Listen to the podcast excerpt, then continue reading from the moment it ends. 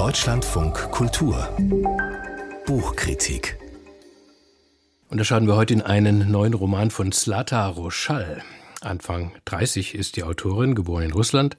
Als Kind noch kam sie nach Deutschland und gleich mit ihrem ersten Roman wurde sie bekannt vor zwei Jahren war das. Preise gab es, sogar für den Deutschen Buchpreis war 153 Formen des Nichtseins nominiert, so hieß dieses Debüt. Und jetzt gibt es wieder ein Buch mit so einem schmissigen Titel. Ich möchte Wein trinken und auf das Ende der Welt warten. Im Studio ist Miriam C. aus der Lesart-Redaktion. Hallo. Guten Tag. Sag uns, Miriam, doch zunächst ein wenig über Slata Roschal. Das erste Buch schlug gleich ein. Was ist das für eine Schriftstellerin? Was macht sie aus? Ganz klar, ihre Sprache macht sie aus. Also Slata Roschal ist eine Autorin, die wirklich schon mit diesem ersten Roman einen ganz eigenen Stil gefunden hat. Sie schreibt recht lange, verzweigte Sätze und in denen kommt sie aber von einem Einschub zum nächsten auf ganz unterschiedliche Dimensionen von Identität zum Beispiel. Darum geht es oft. Und Rochai kann eben diese langen Konstrukte wirklich sehr raffiniert verschachteln, bauen. Sie arbeitet dann mit so kleinen Wortauslassungen oder mit unterschiedlichsten Referenzen von Dostoevsky bis Harry Potter. Ich muss sagen, ich kannte, ich habe die Autorin auch erst wirklich mit ihrem Debütroman da vor zwei Jahren kennengelernt, aber Sie schreibt schon seit einigen Jahren Gedichte und ich glaube, das merkt man auch hier ihre Stärke, dass es wirklich diese Kunstfertigkeit auf der Satzebene. Und wer möchte denn nun Wein trinken und auf das Ende der Welt warten in diesem Roman? ja, das ist einfach auch so ein toller Titel, oder? So ein bisschen kapriziös. Ich habe mich da sofort rein verliebt.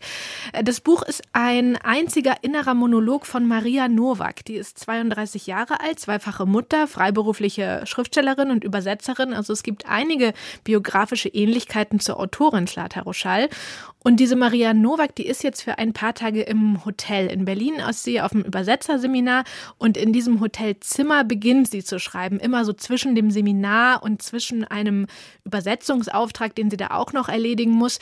Und allein diese Schreibbedingungen, das merkt man schon, ne? weil man merkt, hier hat jemand wenig Zeit zu schreiben, ja, keine Zeit für große Umschweifungen, keine Zeit jetzt auch für höfliche Zurückhaltung oder Scham. Es geht direkt zur Sache. Maria Nowak, die schreibt von ihren inneren und äußeren Verletzungen und gleich im ersten Satz geht es zum Beispiel um einen Dammschnitt bei der Geburt ihrer Tochter. Also der Schnitt und das Nähen, das schreibt sie zum Beispiel, das war ja fast das angenehmste an dieser Geburt. Einfach zu liegen, die Arme auf dem weichen, faltigen Bauch, die Beine hochgestreckt und auseinander. Ach du liebe Zeit, so, so ein dramatischer Einstieg in einem Dampfschnitt, meine Güte, äh, geht das so weiter? Ja, es, es geht tatsächlich so weiter, aber gar nicht so unbedingt auf diese Weise, dass sie jetzt das ihr Erlebtes irgendwie dramatisieren würde. Ihr schreibt einfach jemand aus, ja, aller Enttäuschung, aus allen Verletzungen, die eben diese Figur so hat. Und gleichzeitig aber schreibt diese Maria Nowak auch in dem Wissen, naja, eigentlich geht es mir ganz gut. Sie hat zum Beispiel einen verständnisvollen Ehemann, der kümmert sich auch um die Kinder. Und trotzdem fühlt sie sich eben manchmal so, sie beschreibt das so, als wäre sie so zerlegt in ihre Einzelteile, ja, als wäre nicht mehr genug von ihr übrig. Und da schreibt sie eben auch, das stimmt nicht, was manchmal jetzt so besonders progressive oder weltgewandte, so kulturwissenschaftliche behaupten. Ne? Der Körper, das ist nur ein kulturelles Konstrukt, es ist alles nur sprachlich determiniert. Sie sagt, nee, diese Verletzungen und auch so Eingriffe in ihre körperliche Unversehrtheit, das ist jetzt kein Zeichen, das ist real, das ist Realität. Ein einziger Monolog als Form, das ist literarisch schon tricky. Also gerade beim so weit verzweigten Stoff auch. Ähm, hält der Text das durch? Bleibt das spannend? Führt es denn wohin? Ja, das bleibt tatsächlich spannend. Einmal, weil diese Poli Überlegungen immer was Politisches haben und dann baut sie aber auch, also Rochal baut dann einen ganz interessanten Widerpart noch ein diese Übersetzung, die nämlich diese Figur Maria dann im Hotelzimmer anfängt, das sind Briefe eines deutschen Ausgewanderten. Also der ist in den 20er Jahren in die USA ausgewandert und schreibt jetzt an seine geliebte Mary, heißt die in Deutschland. Und man weiß eigentlich gar nicht, ob diese Mary jemals geantwortet hat, aber Maria, die antwortet diesem Ausgewanderten jetzt, also sozusagen aus, aus der Zukunft aus der Gegenwart. Und da kriegt der Text dann auch wirklich nochmal so eine aktuelle politische Dimension, weil eben auch Maria als übrigens ähm, Maria, also mit einer, die hat übrigens eine polnisch-jüdische Familiengeschichte, die träumt nämlich auch von einem Land, das irgendwie was Besseres verspricht. Ja, also wie dieser ausgewanderte Joe eben sich die USA als besseres Land erträumt hat. Und Maria ist sich nämlich auch sicher, dass sich die Geschichte irgendwie wiederholen wird. Also, dass sie auch irgendwann zur Auswanderung gezwungen ist. Sie schreibt, ich bin mir sicher, dass sich alles wiederholt. Es ist kein Zufall mit den frohen AfD-Plakaten entlang der Straße von Jahr zu Jahr und allem drumherum. Es wird was kommen, sage ich dir.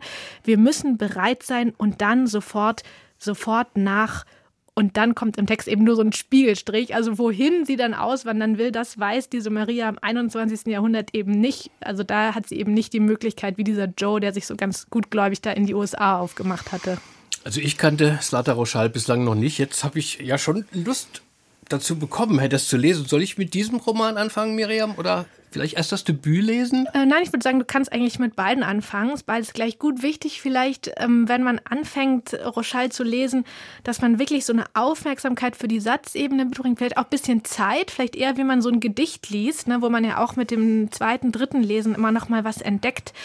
Ähm, ja, und vielleicht dann einfach ganz passend zum Titel. Ne? Also Slata Rochai kann man lesen und immer wieder lesen. Und ein Glas Wein dazu trinken. Ein Glas Wein dazu trinken und auf das Ende der Welt warten.